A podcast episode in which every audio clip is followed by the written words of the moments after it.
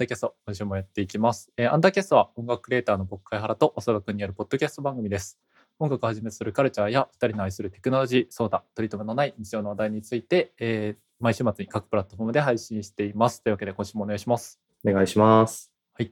で、今週は、えー先週に引き続いて、えーインディーゲーム実況者の ARQ さんにお越しいただいてます。今回もお願いします。はい、よろしくお願いします。ありがとうございます。で、そうですね。前後編でこの回分けて配信していて、後編がこの回になるんですが、えー前編でそのはいレイヤー Q さんの活動についてだったりというところ、いろいろお話ししているので、もしご興味のある方はそちらもぜひ聞いていただけたらなと思います。はい、なんかめっちゃ気持ちよく喋らせてもらって、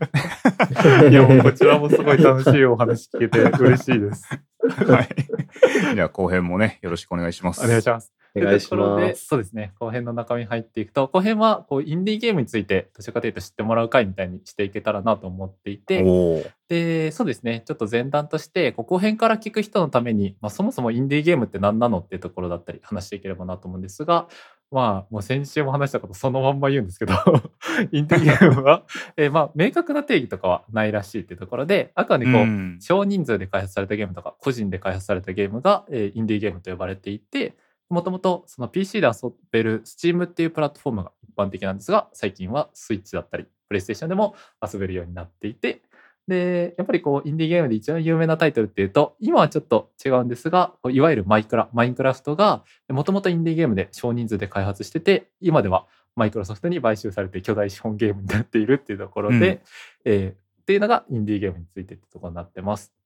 そうですね、はいなんか僕よく結構言うのが、はいあのー音楽にもうんインディーズとメジャーバンドってあるじゃないですかみたいな話はよくしますね。確かに。うんもうそれ、それとそんな感じですみたいな。ゲームの世界にも実はそういうのがあって、みたいな風な話し方することが結構ありますね。うん。音楽ポッドキャストに全然気づいてなかった。ありがとうございます。っていうところが、そうですね、インディーゲームになっていて、で、霊柩さんの活動を改めておさらいさせていただくと、えー YouTube でゲーム実況者としてもう10年以上、そのあたりのね、こう、いろいろも、えー前編でお話しさせていただいたんですが、っていうところだったり、えー、架け橋ゲームさんという企業だったり、ファンゲーマージャパンさんという企業さんだったりで、フリーランスとして、えー活躍もされている方になります。すごい方です。いえいえ、ありがとうございます。はいゲームの世界で過ごしてるって感じですね。ですね。ところで前編ではそのレア Q さんのこれまでの活動だったり、まあ、その活動に関してまあいろいろな思い思いですかね？だったりとか、まあ、僕の好きな、えーレア Q さんのポイントだったりだとかおすすめのシリーズだったりお話しさせていただいているのでそちらもぜひっていうところになっていてよし話聞いた。えーでは本編本編に入っていければと思うんですがなんでこの回はもうインディーゲームについて話す内容だったら何でもありっていう形でそうですね。最初にその Q さんとこうインディーゲームの出会いみたいなところこう聞かせていただければなと思うんですけど先ほどちょっとこう、あはい。XBOX でみたいなところをおっしゃってたかなと思うんですがそのあたりそうですね。はい。あの、Xbox 360っていうハードに Xbox ライブアーケードっていうのがあってうん、そのまあ、いわゆるそのオンラインでゲーム買えるっていうダウンロードだけでゲーム買うみたいな形で、僕それも初めてだったんですよね。デジタルのものっていうソフトがないゲームを買うっていうのが初めてで、なんかこう、ポイントみたいなのをこうコンビニかなんかで買って、うん。で、それがアカウントに入ってて、そこであの買うみたいな感じなんですけど、そこでブレイドっていうね、ゲームに出会って、で、それが1000円ちょっとで、そもそも安いゲームだからあんま何も期待してなくって、うんまあ、ただなんかフューチャーというか、その中でこうスポットライトが当たってたんで買ったみたいな感じだったと思うんですけど、で、やってみたら、すごいなんか楽しい、斬新なアイディアで面白いこれな、めっちゃ考えられてるパズルだなとかってうん思ったのがきっかけですね。であ、ブレイドってそもそもこれ、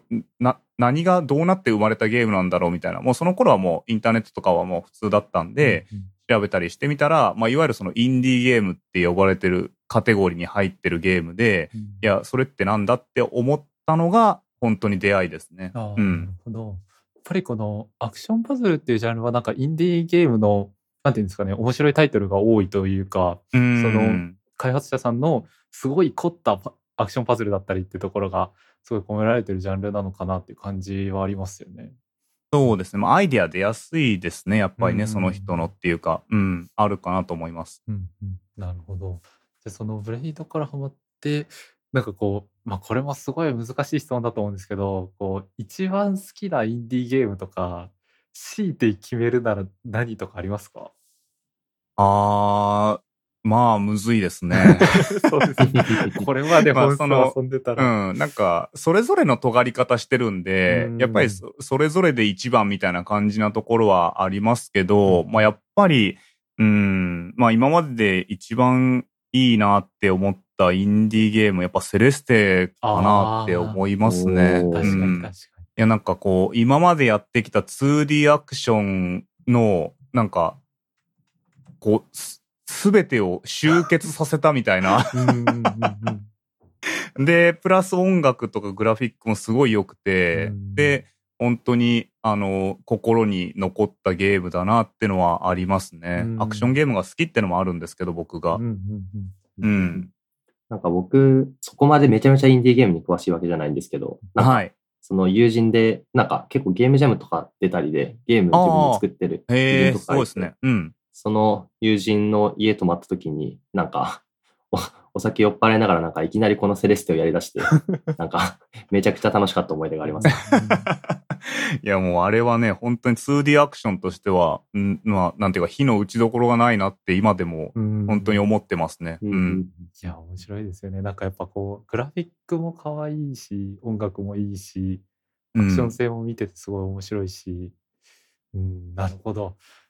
ありがとうございます。はい。このインディーゲームとこうブレイドで出会ってでそこから、まあ、今、まあ、こう他のタイトルもお話しされることもあると思うんですけど実況だと基本的にはインディーゲームが一番主流のところでレイさんね話しされてるかなと思ってて、なんかここのインディーゲーム一本で行こうって思ったきっかけとかってあったんですか？そうですね。なんか、それはね、さ,、えーさっきっていうか、まあ前編でもちょっと話したような話にもちょっとつながるんですけど、やっぱちょっと見てもらいたいなっていう気持ちもあったところで、あの、一番見てもらえるパターンってなんだろうって思った時に、そのタイトル検索して、そのタイトル検索した日本語の動画がそれしかないのが 一番いいなと思ったんですよ。だから、そうなるとメジャーゲームは大体やってる人も多いし、じゃあ、あの、インディーゲームの動画出してみようかなってのもあったりとか、うん。なんかこう、なんかその頃、大それたことを考えてたなとかって思うんですけど、あなんですかね、その動画全体見たときに、うん。なんかこう、こういう幅があっても面白いんじゃないかなとも思ったのもありましたね。なんかこう、いろんなメジャーゲームばっかりじゃなくって、ちょっと全然よくわかんないタイトルの動画があった方が、なんか YouTube のそのゲーム実況全体がちょっとバラエティ飛んでていいんじゃこんなことやってる人もいていいんじゃないって思ったのもちょっとあったってのはありますかね。ううんん。なんかその頃から対極感というか あとそのうん。なんか今思うとなんか偉そうなこと思ってたなと思うんですけど、なんか割とその動画自分のチャンネル見てもらうために、こう、戦略的じゃないですけど、うんにとった一つのモチベーションもあったし、まあそもそも僕も好きだしってのあったりとか、それこそ、なんだろう、さっきのなんか Xbox いいハードじゃんっていう、うんうんうん。あの話の流れで、なんで誰も知らないのじゃあ僕がもう紹介するからっていうか感じもありますね、やっぱり。なるほど、うん。知ってほしいとか、なんかこう、世界ではこのゲームが話題になってるのが日本で全然話題になってるのがもったいないとか、ゲーム好きな人だったら絶対面白いって思うのにとか、なんかそういう気持ちもやっぱあったりしますかうね。んいやーうん。いやなんかこう結構視聴回数取ろうと思うとむしろメジャータイトルの実況してそれで流れ着いてくれる人を狙うみたいな方向もうん。あるのかなと思うんですけど、なんかそこでやっぱりインディーゲーム好きだからインディーゲームに行くっていうのがいいですよね。いやこれただの感想なんですけど。いやいやいや、いや、ありがとうございます。はい。ありがとうございます。なるほど。というところで、そうですね。じゃあ、そのインディーゲームの、やっぱりこう、どんなところが面白いのかみたいなところを聞いてる人うんにどんどん分かってもらえるといいのかなと思ってて、なんかそういうところでこう、やっぱりインディーゲームとインディーゲーム以外というかトリプル A タイトルとかって、やっぱり何,、うんこう何かしらの違いがあってこう分けられてるってところがあるのかなと思ってそうですね。そのあたりでうんこう、インディーゲームのどんなところが好きかっていうところだったり、ここが面白いみたいなところってありますか、うん。なんてっていうか、これ、なんか時々そういう例えとかされるんですけど、うんあの、トリプル A タイトルって結構ね、丸みがある感じなんですよね。こういろんな人に受けるように、こう、誰かが触っても、なんか違和感ないというか、うんうんあの、手触りが悪くないみたいな感じなんですけど、インディーゲームって、もう、針みたいな。いや、間違いないですね。あの、もう刺さんなかったらもう終わりみたいな、そういう感じの、あの、アイディアがガッて入ったりするんで、もうこのアイディアが面白くないって思うんだったらもう無理みたいな、うんあの、っていうようなところがある中で、で、僕は結構その、なんていうか、ゲームへの気持ちが大きいこともあって、結構受け口が広いというか、何でも、いいよ、みたいな風に思っちゃうんで、そこの受け口が広いから、どの針でも結構刺さるようになってて、みたいな。感じで、やっぱりさ、あの、丸はこう、どこでも受け入れられるんですけど、針は刺さると深くまで刺さるみたいなイメージがあって、そうういうところですかね、なんかイメージで言うと。でや、まあ、実際それがどういうアイディアなのか、どういう仕組みなのかは、まあいろいろあるんで、本当に多種多様なんですけど、その、えなんか今まで入ったとこ、ないとこまで来てるみたいなうんところの新鮮さとか、うん、この人何考えてこんなゲーム作ってんだろうとかっていう驚きとか、うん。あの、普通の、その、いわゆるメジャータイトルでももちろんね、なんかシステムが洗練されたりとか、グラフィックがすごいリッチだったりとか、そういうところはあると、そういう驚きはあると思うんですけど、いや、こんなの今までないじゃんっていう、うん。その驚きをゲームでまだ体験できるっていうのが、やっぱインディーゲームに、それがよくあることなんで、うんなんかそれがすごく面白いなって思ってますね。うんうん。確かに。いやなんで、この回ちょっとこう個別タイトルとかもどんどん上げていこうかなと思うんですけど、はい僕最近その、まあ、Q さんはそれはご存知だと思うんですけど、グレムリンズインクにすごいハマってて、ああ、はいはいはい。で、このゲーム、すごろくのゲームですね。そうですね。知らない方向けに紹介すると、ボードゲームで、名前の通り、こう、グレムリン、グレムリンたちがこう争っていくようなボードゲームになってて、で、やっぱりその特色っていうのが、なんといってもこう、人を蹴落とすのが主というか、とにかく、うん。なんかストレスの溜まるゲームというか、なんでゲームの中で、こう、例えば敵を結構逮捕することができたりできて、うんうんで、逮捕すると、こう例えば2、3ターンぐらい、えー自分のターンがスキップされてしまう、すごろくなのにスキップされてしまうっていうところがあったり、あとはその、こういろいろなカードを使って進んでいくんですけど、そのカードも結構敵を蹴落とす系のカードが多くて、うん。うんっていうのをこう食らいまくってすごいストレスがたまるんだけどやっぱりその先ほどの例えでおっしゃった針にもう自分は刺さってしまっていて、うん。なんかそのストレス感がすごい楽しいというかそれで逆に相手をはめられた時の気持ちよさみたいなのがあったりだとか、うん。って思ったらこう次の試合でもう一生牢獄に入れられて全く何もできないずに負けて パソコン投げたくなるみたいなのがあったりだとか やっぱりそういうなんかこの尖り方それこそこのグレーブリンズインクがこう一般的なコンシューマーで出そうと思ったら、まあ、こんなに人にストレス溜めちゃダメでしょみたいなこう 上司とかに言われると思うんですけどそれが通ってしまうっていうのがやっぱり良さというかっていうのはありますよね。うんそうですね。なんか自分がされて嫌なことはしないとかっていうの結構 倫理の根本だと思うんですけど、もうその逆いかないと勝てないようになってるのが、うんまあ面白いところだなとは思いますね、グレムリンズインクは。うん。いかにこう敵の所持金なくして牢獄に缶詰にさせてみたいなうん。あたりが、だからその手段がゲームとして取り入れられてるっていうのはめちゃくちゃ面白いところではありますね。なんか、どうやったって人に嫌なことしないと、てかその手段がめちゃくちゃいろいろ用意されてて、その選択肢から一番いいものを選ぶっていうのを、あの考えるゲームなんで、うんだからそれは確かに面白いテーマではあるなとは思いますね。うんですね。あとは、やっぱりあれですね、またこう、ちょっと前のゲームになっちゃうんですけど、最近、その、ハマったゲームで、 Oxygen Not Includedにハマってまして、でこれも Q さん実況されてたかなと思うんですけど、オキシジョンノットインクルーデッドは、コロニーシミュレーション系のゲームで、設定としては、こう謎の星みたいなところに行き着いてしまったこう人たちがそこで生き残っていくために、その星をこう切り開いていって、最終的にはこう宇宙とかを目指していくようなゲームで、でそのゲームも、なんというか、もう本当にストレスがたまるんですよね。なんか僕ストレスがたまるゲーム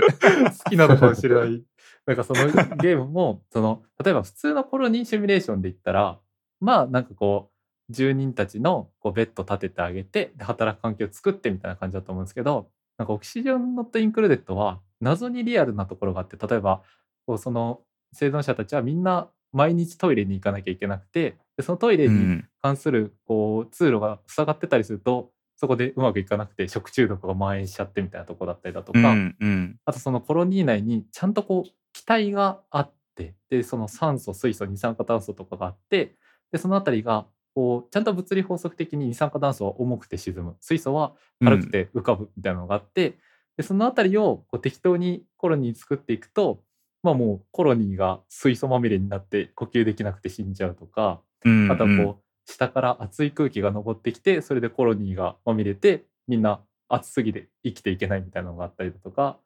まあ、なんかこれをやっぱり 普通の会社で作るといやこれストレス溜まりすぎでしょってこう部長から言われると思うんですけど それが通ってしまう楽しさみたいなのが、うん。なんか僕のインディーゲーム好きなポイントというかなんかあるのかなっていうのはさっきの針の話聞いてて思いました。そうですね。だからなんかこう、まあ、一般的なゲームのデザインとして認められてる逆とか、うん。それを逆手に取ったようなタイトルとかも結構あったりするんで、まあ、いわゆるこう、なんかゲームとかで言うとね、そういうの文法って言ったりする、文法って表現したりするんですけど、例えばなんか、あなんていうんですかね、こう、アクションゲームって徐々に難しくなっていったりとか、例えばうん。うん、ジャンプがこうとか、んジャンプ、例えばなんかこう、隠し通路とか分かるようになったりするじゃないですか。ああ確かに。あの、いろんなゲームやってると、ここありそうみたいな。うんだってそういうふうに、なんかマークがもうあからさまに書いてあるじゃんみたいな。うんでも、ゲームやったことない、そのゲームの文法を持ってない人は分かんないんですよね。うんでも、ゲームの文法を持ってる僕らとか RPG に慣れてる人たちは、あ、ここに隠し通路ありそうだな。あ、やっぱあったみたいなうんところとかってあると思うんですけど、まあそういうのがある人だからこそ楽しめるゲームっていうのは結構あって、なんか、それで言うと僕なんか結構好きなゲームにフローレンスっていうね、うんあのゲームがあって、40分ぐらいで終わって、あの、スマートフォンとかでも出てるんですけど、まあもともとスマートフォン出たのかな？出たんですけど、あの、まあある一人の女性が、まあ20代かな？まあ社会人で、なんかいろいろお母さんから、こう、なんかいろいろしなさいよっていう電話を受けたりとかする、なんかこう、うちょっと鬱屈した日々を送ってる中で、うん。ミュージシャン、路上でね、確か音楽やってる人かな？に出会って、こう、その人と恋愛していくっていう、ちょっとその女性の人生の一シーンを体験するみたいなゲームなんですけど、うん。ほとんど言葉がなくて、うんで、会話シーンになると、パズルをね、合わせていくんですよ。はい。パズルを完成させると、会話が成立していくっていうゲームのシーンがあって、で、そのパズルは最初、結構ピース数も多くて大変なんですけど、その人たちが仲良くなっていくと、ピースが少なくなっていくんですよね。なるほど。うんそういう表現。パズルゲームって難しくなっていくじゃないですか。でも、うん、人の会話で、こう、気が知れていくとうん、ちょっと一言言えばもう通じたりとか、うんあんまりこう取り繕った言葉言わなくても、その、ちょっと一言言ったりとか二言言えばもう通じるよっていう、こう二人のコミュニケーションが深くなってる様子を、そのパズルの難しさで表現してるんですよ。え僕それめっちゃエモいなと思って。エモいですね、それうを。ん。そうなんですよ。だからでもこれはパズルゲームを普段からやってたりとかしないと、そのゲームの中のある程度の文法を持ってる人じゃないと、ちょっと伝わらなかったりするんですよね。なんでこれ、パズルゲーム、これ簡単になっていってんだろうとか、が気づかなかったりする可能性もあったりしたりするところがあったりとか、だからこう、ゲームをいろいろやってる人だからこそ楽しめるゲームっていうのが結構あったりするんで、本当にね、もしあのゲーム好きだけど、インディーゲームあんまやったことないっていう人がいたら、なんかぜひ触ってほしいなって思いますね。いい紹介だ。めちゃめちゃ遊びたくなっちゃいましたよ。うん。だから僕はそのフローレンスってゲームは、その表現、演出が一番本当に残ってて、いや、この表現めっちゃ洒落てるじゃんって思っうんて、今でもなんかね、あの、面白いインディーゲームって言われると、なんかこう、ちょっと上げたくなるタイトルではありますね。うん。なるほど。なんか、僕も最近って言ってもそこまで最近じゃないですけど、やったインディーゲームがあって、うん。あの、エレクヘッドっていう多分、ああ、はいはいはい。あの、うん。リクサイスだと思うんですけど、やつをうん。やって、結構個人的には面白くて、うん。あれも結構、なんか 2D アクションでセレステっぽい感じだと思うんですけどうん、なんか、さっき、あの、話に出た感じで、なんかエリクヘッド、結構、あれなんですよね。なんか最初の操作説明とかが言語でバーンって出るんじゃなくて、結構直感的にわかるようになってるというか、うん。なんか、まあ簡単にどういうゲームかっていうと、その、なんか機械が主人公なんですけど、その機械の頭にその電力が通ってる部分があって、まあその、をそれを使ってうまくギミックをあの解除していくみたいな感じのゲームなんですけど、なんかそうですね。うん。最初の説明の時に、エレクヘッドのタイトルの文字のところに足をつけると、そこに電気が導通して、みたいな感じで、なんか、その言葉なしでその説明をしてったりだとか、あとはなんか結構 2D アクションのエレクヘッドはなんかパズル的要素というかなんか謎解き要素が結構強いと思うんですけど、その謎解きの中にも結構、なんて言うんだろうな、パワーというかアクションメインの動作で、あの、謎を解き進めていく場面もあって、なんか結構そこら辺の 2D アクションの中にもパズル要素が強い部分とアクション要素が強い部分があって、なんか飽きずに結構バーって一気にあの完走できたゲームで、なんか結構年重ねていくうちに結構完走できるゲームというかみたいなのがだんだん個人的には減ってる 感覚があるんですけど、うんなんかそういうのが結構インディーゲームのボリューム的にも面白くて、やっぱ インディーゲームって。そうですね。うん。なんか数時間で、なんかすごい新鮮な気持ちになれたりするんですよね。ううんだからその、何十時間あるタイトルも結構あるんですけど、うんまあ、それでもなんか数時間とか、あ早かったら2時間とか3時間で終わるゲームとかもあるんで、そのあたりのね、スッキリ感とかね、うんはかなり強いジャンルというか、あのカテゴリーなのかなって思いますね。うん、確かに。ねそうですね。なんか、そのエレクヘッドも結構その電気を題材にしてると思うんですけど、結構その題材が一つ固まってて、なんか、さっきも話になった通り、なんか、針というか、うんなんかそこに尖ってるからこそ、結構その多分ギミック作ったり、パズル作ったりっていうのが、多分その長時間、大ボリュームになってくると難しいところもあると思ってて、うん。なんで、うんそういうところでなんか完結できるし、かつなんか、その個人の制作者の人が思いついたアイデアを結構、まあすぐじゃないと思うんですけど、なんか普通のあの大型のゲームとかよりは短い時間とかで形にできるっていうのは、なんかすごいいいとこだなと思います。うん。もうエレクヘッドね、結構制作期間長かったんですよね。ああ、そうなんですね。うん。まあ、あの、それこそ一人の方なんですけど、多分アイデアが出たのほん。と数年前とかで、で、そこからリリースまでが結構、あの、長くてっていう感じですね。で、うん。最近任天堂スイッチにもリリースされてっていうところで、ううんあの、遊びやすくはなってると思うんで、皆皆さんもよかったらスッキリしたアクションパズルゲームやりたかったら、エレクエットはおすすめのタイトルではありますね。。そうですね、そうですね。やっぱりなんか、うん。洗練するのに めちゃめちゃ時間がかかってるんですね。うん、そうですね。あの、日本の方なんですよ。うん日本人の方で、そのね。なんかこう言うとちょっといろいろと、あのー議論があるところだと思うんですけど、うんなんかこう、ほんとね、インディーゲームらしいゲームって感じですね、うん日本産の。うん。うーん。まあ日本はやっぱりこう、また、いろいろあるんですけど、その同人ゲームとかね、そういう文化は結構強いんで、なんかその同人ゲームとインディーゲームってど、どういう風なのみたいなことって結構議論されるんですけど、うん なんかね、僕はまあ楽しければ何でもいいじゃんっていう派なんで、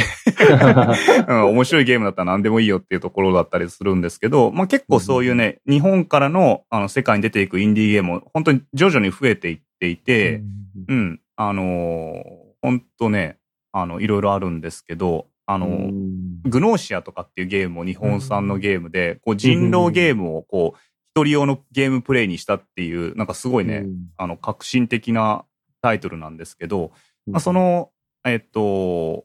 チームもメゾンド魔王っていうね、こう、なんか変ないろんな生き物がマンションに住み、住まわせるみたいな、あの、シミュレーションゲームなんですけど、そこから、あの、その、グノーシアっていうタイトルが出たんですけど、まあ、メゾンド魔王も結構海外でも結構受けてるタイトルで、なんかこう、日本産のこう、インディーゲームとかも、なんか徐々にね、増えてきてるなっていうのはありますね。う。うんうんん。そうですね、そうですね。あとはなんか、なんかまた僕がなんか謎の話しちゃうのもあれなんですけど、なんか結構、そのさっきも言った通り、なんか結構その体力使うゲームみたいなのが最近結構、あの、一気に完走できることが少なくなってきててみたいなのうんうんうんもあって、なんかいろいろゲーム見てはいるんですけど、なんか最近、そのエレクヘッド以前でやって結構ガッてハマったのが、あの、ガラージュっていうゲームがある。と思うんですけど、なんか、それが iOS 版とか携帯でできるようになって、それ結構僕はガッてハマって、めちゃくちゃ一気にやりきったんですけど。アートデザインがかなり変わってるやつですね。いやー、そうですね、そうですね。なんか、それもなんか結構世界観がすごい、うんなんか不思議というか、あのー惹かれるところがあってう、んやってて、めっちゃ面あ白くて。れ多分ゲーム自体はオリジナルのやつ結構前に出たやつだった。そうですね、なんです多分めっちゃだ結構前で、その PC のゲームとして出て、かつ多分流通量とかが結構少なくて、あ、なそれるほど、なるでほ、ど。あの、プレミア版というかなんか、すごい高いゲームみたいになってたと思うんですけど、それがなんか iOS 版とかでもクラウドファンディングとかで出てみたいな感じだったと思います。へー三大奇芸らしいです。ああ、そう。そう奇妙なゲーム。えー伝説のゲームってなんかこう、やっぱロマンありますよね。こう、ハンターハンターのグリードアイランドみたいな。ロマン感あります。なるほど。ああと、そのエレキヘッドのちょっと話に戻るんですけど、その、はい開発者さんが、生畑高橋さんが、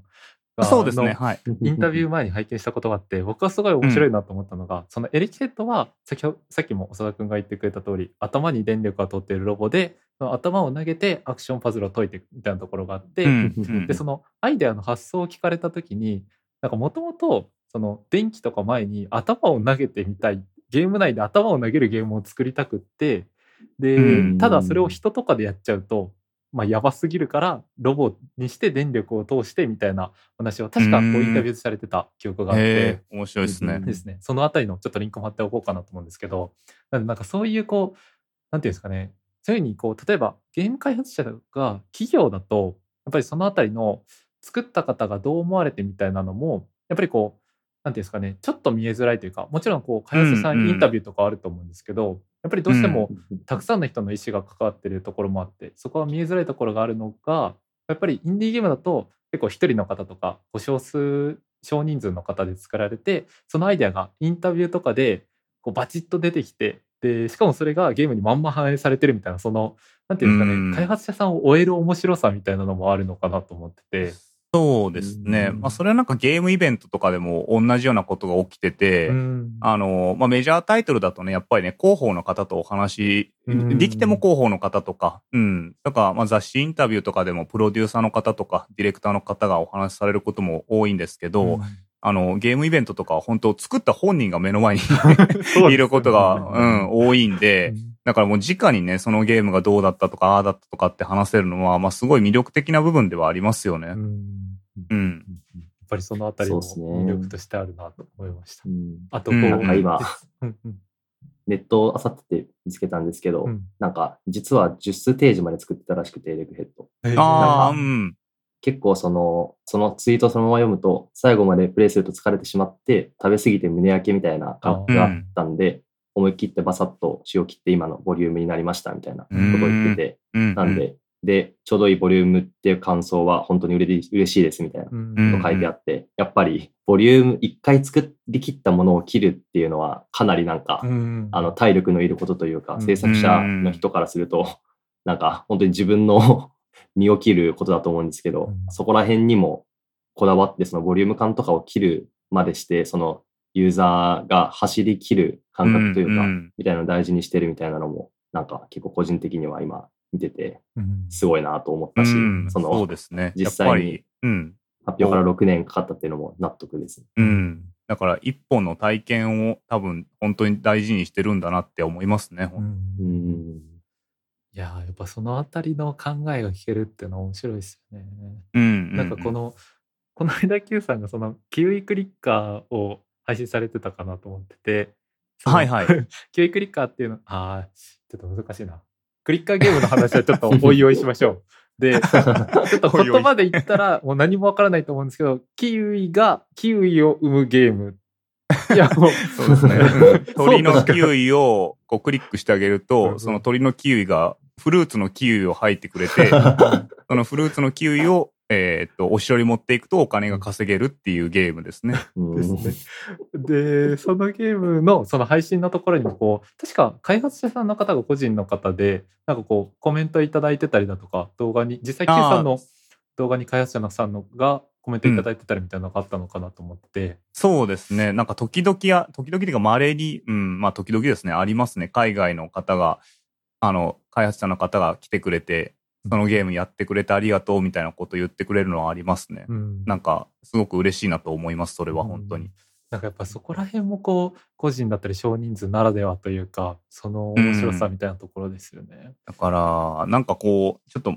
なんか別の話になりそうな気がするんですけど、はい、なんかこうゲームに僕は結構助けられてきててなんかすごいしんどい気持ちとか苦しい時とかって、まあ、人生誰しもあると思うんですけど、ゲームやってる時だけは、そのゲームの世界のことだけを見てて、あの、他の嫌なこととか、なんか煩わしいことを忘れてゲームの世界に没頭することでなんとか、こう、まともでいられるというか、なんかそういうこととかは体験としてあるんですけど、で、ゲームとして、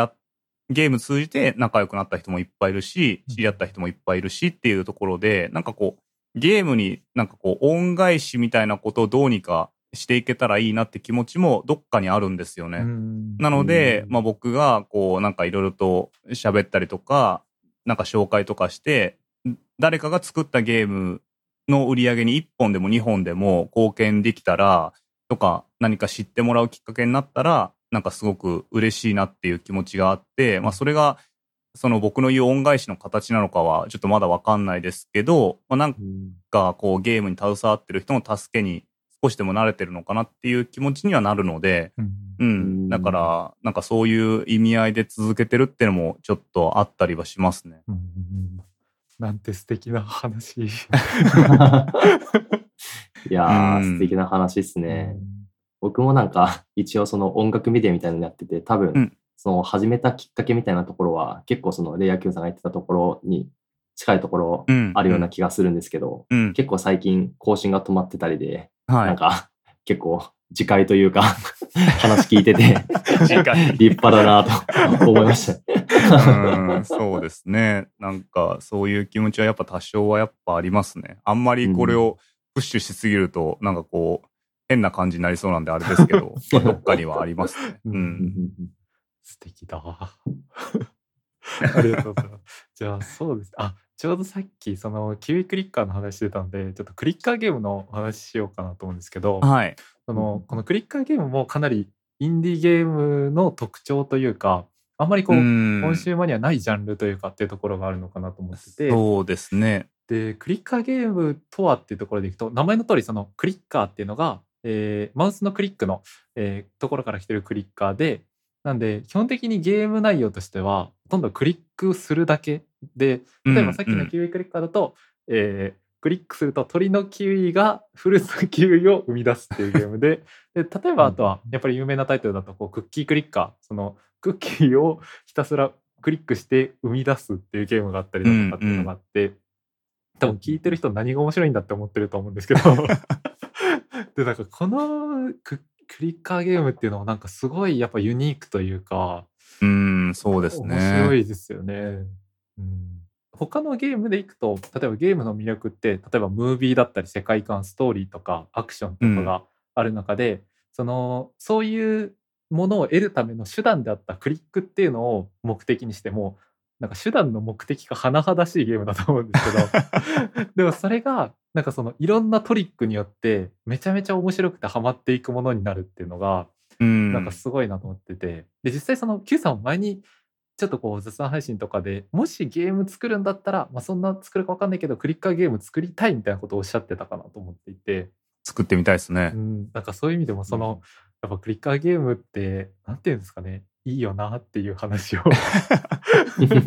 うん。だからなんかイメージとしては本当に RPG の戦闘部分だけやってるみたいな感じなんですよね。ああ、確かに。うん。で、装備の切り替えとか、ステータスの割り振りだけやって、うん、で、また次戦闘、戦闘、戦闘で強くなったらまたちょっと装備切り替えてみたいな、うん、なんかそういうイメージだと思うんですけど、まあそこだけでね、楽しくさせるっていうのも、まあすごいなと思いますけど、うんでも、結局なんか数字がでかくなっていくのがおもろいみたいなところで、あの、なんかゲームのキャラクターが強くなるって、数字が大きくなるってことなんで、なんかそこだけを目に見えて感じられるのがクリッカーゲームの面白さだなっていうふうには思いますね。うん、なんかその、面白いですよね。なんていうか、数字がインフレしていって、どんどんでかくなるっていうのって面白いよねっていうそのワンアイデアでバンって突っ込んでいく感じとかあとその、やっぱりクリックゲームのこうハマらせるいろんな策として、例えば結構スキルツリー型みたいなところで、うん、自分でどんなスキル取るか選べるものがあったりだとか、あとはちょっとこう、見栄えで変化させたりだとか、あとはこう、うんうん、最初ひたすらクリックして手が疲れるけど、それがだんだんこういらなくなっていく気持ちよさ。で、いらなくなってるのに、その数字はどんどんインフレしていく気持ちよさみたいなところで、なんか僕個人的にすごい思ってるのが、そのクリッカーゲームとソシャゲってすごいなんか似てなくてすごい似てるところがあるなと思ってて、なんかこうソシャゲってどちらかというとこうバンバン操作させてでその見た目とか音とかいろんな気持ちよさあとはガチャとかっていうものがあってっていうのだと思うんですけど、でそこに対してクリッカーゲームはクリックしかしないっていうところがありつつっていうところで違うけど一方でそのひたすらなんか人間の脳をバグらせて気持ちよくさせるみたいなところは、その、ソシャゲもクリックゲームもちょっと似てるのかなと思ってて。うん、なるほどね。そういう。面白いですね。うん、なんか面白さがあるなって思ってます。うん、なるほど。うん、っていうところで、クリッカーゲームも面白いよっていう話ですね。結構無料のやつもあるんで、皆さんも見てみてください。うん、あ無料でいくと僕あの「ユアクロニクル」って Q さんやられてたと思うんですけどあはいはいはいあれを見てあれはなんかこう RPG の RPG っぽいとこ全部除いたみたいな そうそうですね。うん。こうキャラの絵とか何もなくてなんかストーリーもコマンドだけねやっていくやつですね。ストーリーもなんかこうテキストがバーって出るだけのクリックゲームなんですけどあれもなんだかんだすごいハマってしまって だからやっぱ、うん、クリカゲームいいなっていう話でした。わかります。っていうところで、そうですね。なんかこの回も結構いい時間になってきたんで、結構こう、これすごい聞いてみたかったなっていうところなんですけど、その、はい。これはまたすごい難しい質問なんですけど、その Q さんの思う、なんか面白いゲームの条件みたいなのとか、お伺いできたらなと思ってて、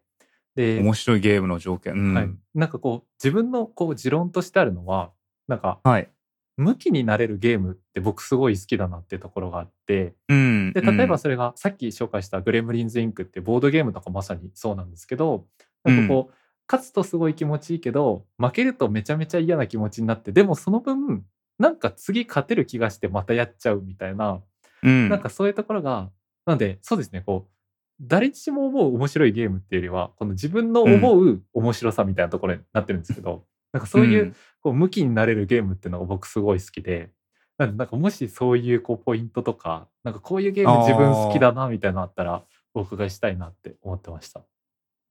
そうですね。なんか、それほど具体的じゃない言い方になって、なんかあれなんですけど、なんかこう、やりたいこと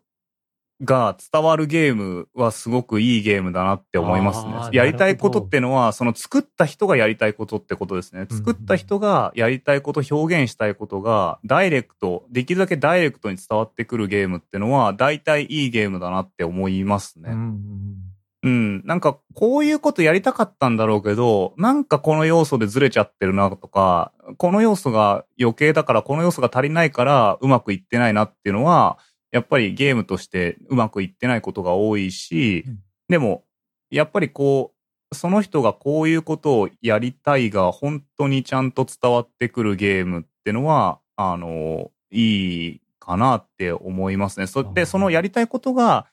新しければ新しいほどやっぱ、なんか、こう、驚きも感動もあるしっていうところですかね。だからさっきのフローレンスの例で言うと、その人のコミュニケーションっていうのをパズルゲームで表現したい。じゃあこういうふうにやってみようってことで、それが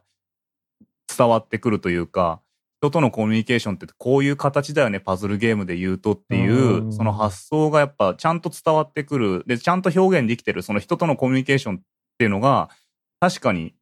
最初はなんか取り繕った言葉とか言ったり、なんかあれこれ考えたりするけど、親しくなっていくと本当にそういう風になるわっていうふうに思えるっていうのが、やっぱいいゲームだなって思っちゃいますね。うん。うん確かに。やっぱここまでこう、この回でお話したこういうタイトルたちって結構まさにそうですよね。その、うん、いいところがすごい一言で言えるというか。うん。だから、まあそういう意図みたいなものが伝わるってのは、なんかすごくいいなって思います。なんか結局人が作ってるものなんで、まあ映画とか絵とか小説とかと同じで、それは誰かの気持ちとか考えを伝えるために、こう、なんていうか、なんていうんですかね、こう、媒体というか、まあ、媒介してるものなんで、なんかそれを見たときにそれが素直に伝わってくるっていうのは、やっぱうまくいってる証拠なんじゃないかなっていうのは、まあ結構思ってますね。うん。うん、いい話だ。僕のリアクションこのいい話なの一本で通そうと思ってるんですけど。うん。でもなんか音楽とかでもありますよね、絶対、ね、いやなんかそれすごい今思いました。うん、本当僕も、うん、その音楽も、なんか中途半端に例えばあのジャンルのあのアーティストが好きでちょっと真似しようみたいな音楽よりも、もうめちゃめちゃ好きだから、とことんあの人がまだ生きてたらこういうのやるだろうをやってやろうみたいなとかが見えると、なんかそこにすごい共感してしまうというか,、かとことん新しいものを作ろうとか、とことんひねくれたことやろうとか、なんでやっぱそういうものっていいですよね。うん。うん、だからそれはね、本当になんか、いわゆる芸術とか芸能とかっていう分野にゲームも入ると思うんで、うん、あの、クリエイティブなものだし、だから、そこはね、音楽も映画も小説も絵もアニメも何も漫画も全部変わらないなとは思いますね。うん。うん。いやいい話だな。ですね。まだ時間大丈夫だったら、うん、茅原さんがメモに書いてる、このダメージ数の出るゲームはいいゲームっていう、うん、これね、Q さんがおっしゃってたやつなんですよね。あ、なるほど、なるほど。そうなんですよ。僕がよく言うやつ。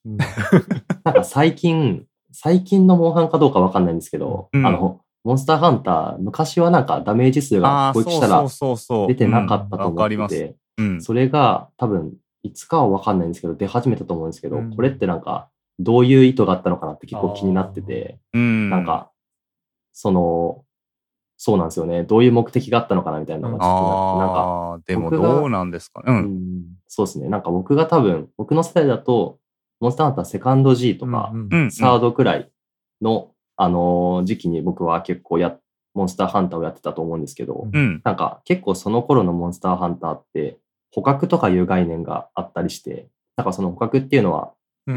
モンスターを罠にかけて麻酔弾を投げるんですけど、うん、なんかその捕獲できる体力っていうのが、まあ多分決まってて、うん、そこまで削らないと、あの捕獲できないみたいなのがあって、ここら辺のなんか、多分今でも残りのモンスターの体力がどれくらいあるかっていうのは見えないと思うんですけど、うん、なんかそこら辺の結構どこまで行ったら捕獲できるのかとか、うん、あ足引きずり出したからなんか、これくらいの体力になってるぞみたいなのが、結構個人的には好きだったところがあって、うん、なんか、この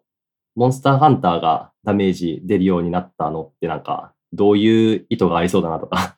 あったりしますか？結構難しい話ですね。まあ、ただね、なんだろう。ね、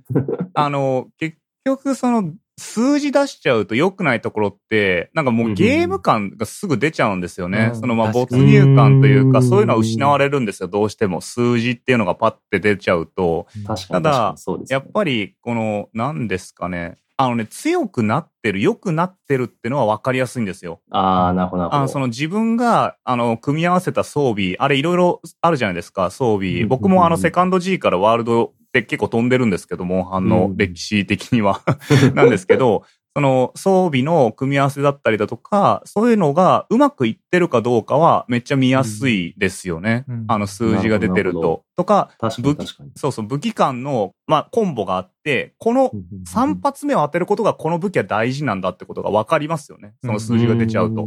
だから、1発目、2発目はそんな大したことないけど、3発目、とにかく当たれば一番でかいとかっていうのが分かりやすくなるっていう良さはあるし、で、モンハンってやっぱいろんな武器があって、いろんな装備の組み合わせがあるんで、まあそういうのが分かりやすくなった方がいいんじゃないかなって思ったのかもしれないですし、なるほど、うん。まあ単純に強くなるの、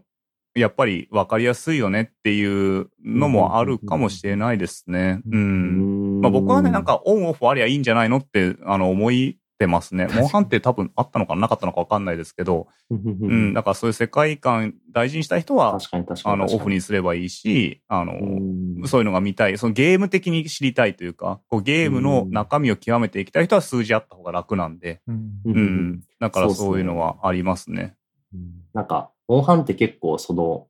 なんていうんですか、そのゲームの中に没入できるみたいなのとかが結構個人的には好きなところであって、最近のなんかタイトルとかでも、なんか実況とか時々見たりするんですけど、うん。なんか、モンスター同士の縄張り争いとかがあるらしいんですよね。ああ、かありますあります。うんうん。それとかもなんか、めちゃくちゃいいなと個人的には思ってて、うんなんか、そのモンスターハンターっていう、なんか、あのー僕がやってたセカンド G とかまでは、その、大型モンスターが、まあ、クエストの中に 1体しか出なかったりとかで、結構なんかその、生態系としてのなんかシステムが結。構なんか。現実はいにめちゃくちゃやってたってわけではないなって思ってて、うん。なんか絶対こういうことありそうだなみたいなのあるんですけど、なんかそれが実際にゲーム内では起きなかったんですけど、うん。うん結構なんか最近のモンスターハンターってなんかそこら辺の話が実際にゲームの中に出てきたり、うん。あとはそうですね、なんか現実にはできそうなことが結構ちゃんとできるっていうのが、うんうんうん。あの、結構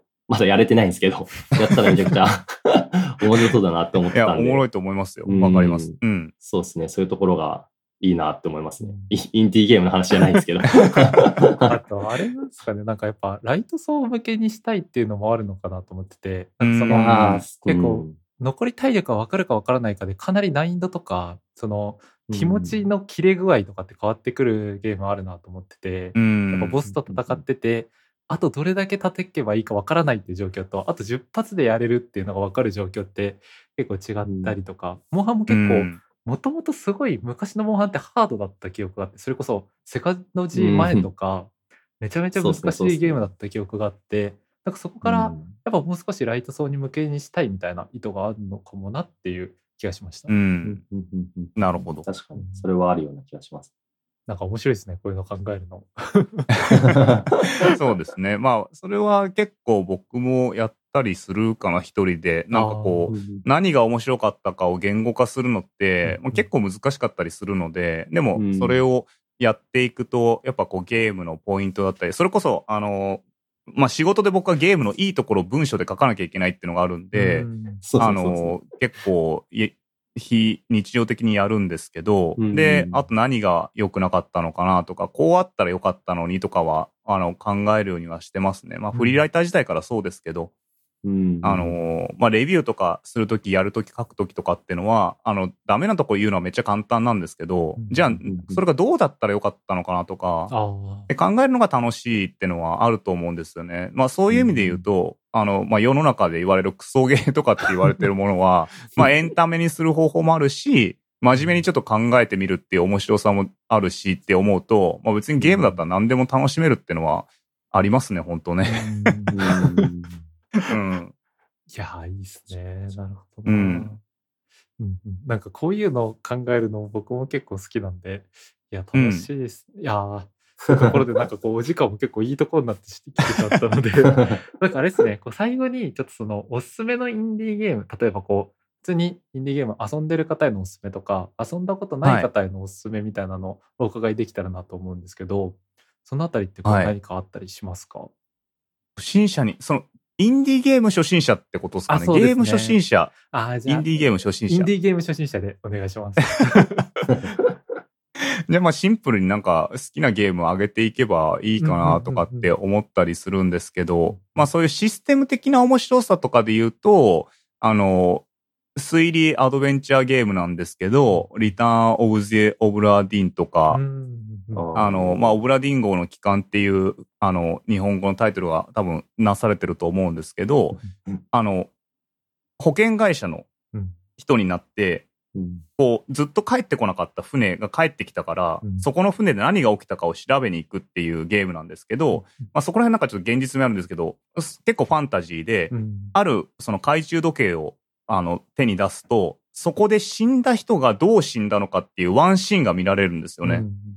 うんで、そのワンシーンがいろんなとこで見られるんですけど、それをもとに、この写真に載ってるこの人はこんなシーンで死んだみたいなことをメモしていくっていう。で、最終的に、まあそれがどういう保険内容でみたいなことをまあ調べるみたいな感じなんですけど、なんかすごいね、あの、グラフィックも、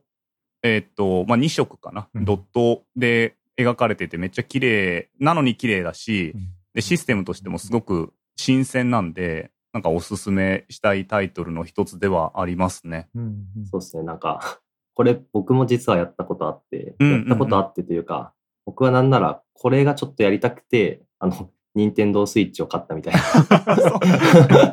そうなんですよ。今なんか、パソコン Mac しか持ってなくて、はいはいはいなくてみたいな感じではい。なったんで、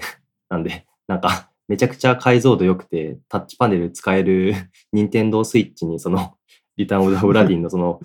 ドット A、高精細なドット A の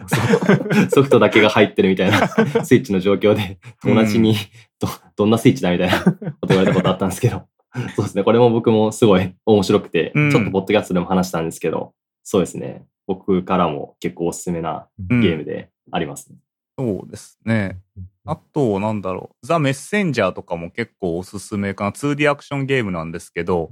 あの、8ビットと16ビット、ファミコンとスーパーファミコンの世界を行き来できるようになるゲームなんですけど、うん、最初そのアイディア聞いた時に、なんていうか、イメージとしては、なんかステージでいろいろすると8ビットと16ビットが切り替わる、なんかあんま物語もないアクションゲームなんだね、みたいな風に思ってて聞いた時は。うん。でも、実はその8ビットと16ビットの世界を行き来する物語の、その、フォローもあって、ちゃんと物語上こうなったから16ビットの世界に行ってるんだとか、8ビットの世界に戻ってるんだっていう、その、現在と、その、まあ、昔と過去というか、まあ、現在と未来みたいな、そういう物語的なところがしっかりしてるのが、なんかすごい面白かったっていうのはありますね。まあ、忍者がテーマなんですけど、で、物語のストーリーテリングみたいなところもすごく楽しくって、まあ、会話劇が、まあ、ハマる人はハマるだろうなっていう会話劇で、うんうん、あの、すごいね、あの、そういう昔の、まあ、いわゆるそのレトロなゲームっていうものが、インディーでは結構、あの、ジャンルとして出てくるんですけど、ドット絵のゲームとかが。まあ、その中でも結構僕は好きなゲームでしたね、ザ・メッセンジャーは。うんうん。僕もちょっとチェックします。はい。ぜひ、プレイしてみてください。面白いんで。これを聞いてる方もぜひ、一旦オブジェオブラディとうんザ・メッセンジャー、よかったって感じですね。そうですね。どっちもラストシーン満足するんで。あの、ラストシーンまでやれたら、あ、その、もう本当に最初やった時に、あ、これもう合わないわっていう人はちょっとあれな、もう残念ながらそうなんですけど、でも、あ、面白いなと思ってラストまで遊んだ人は、ラストシーンどどっちも、あの、なんていうか、まあ、いわゆる読量感みたいな、ああの、あ。ああ、やったーと思って、クリアしたなーみたいな、あの、気持ちは、なんかすごく味わえる2タイトルだと思うんで、よかったらぜひ皆さん見てみてください。ありがとうございます。はい。じゃあ、そうですね。この回もついに終わりの方向にあ いけたらと思うんですが、また Q さん側で、そうですね。この回が多分その翌週の9月24日とかのはい配信になるかと思ってるんですが、告知事項だったりございますでしょうか？えー続けてあまりないんですけれども、えー9月でね、一応忙しい時期が終わる予定なんで、あの、10月からまたね、しっかりチャンネルの方、あの、楽しく動画とか配信とかやれたらいいなと思うんで、よかったら、あの、あれ、見に行ったけど、あんま動いてねえじゃねえか、このチャンネルって思った方も、あの10月からはまた、あの、いろんなことやってると思うんで、よかったらそちら楽しみにしといてください。ありがとうございます。Q さんの過去動画の方はめちゃめちゃあるんで、その音声タイトルを 見てもらえたらなって感じですかね。はい。ありがとうございます。では、そうですね、後編も以上とさせていただいて、ちょっと締めの挨拶に行くと、えーはいアンダーキャストではお便りを募集しています。放送の感想や2人への質問、2人に話してほしいトピックなど、何でも大歓迎です。ツイッターアカウント、アットマークアンダーキャストの DM か、公式サイトのフォーム、もしくはメールにてお待ちしております。また、収録終了後に2人が最近ハマっている曲、おすすめの曲について語るライフタイムサウンドトラックも Spotify 限定で配信中です。こちらもぜひお聴きください。というわけで、2週にわたり Q さんゲスト会ありがとうございました。いや、ありがとうございます。楽しかったです、本当に。嬉しいです。いや長年のね、はい、ファンの方とお話しできるのはすごく嬉しいんで、はい、ありがとうございます。ありがとうございました。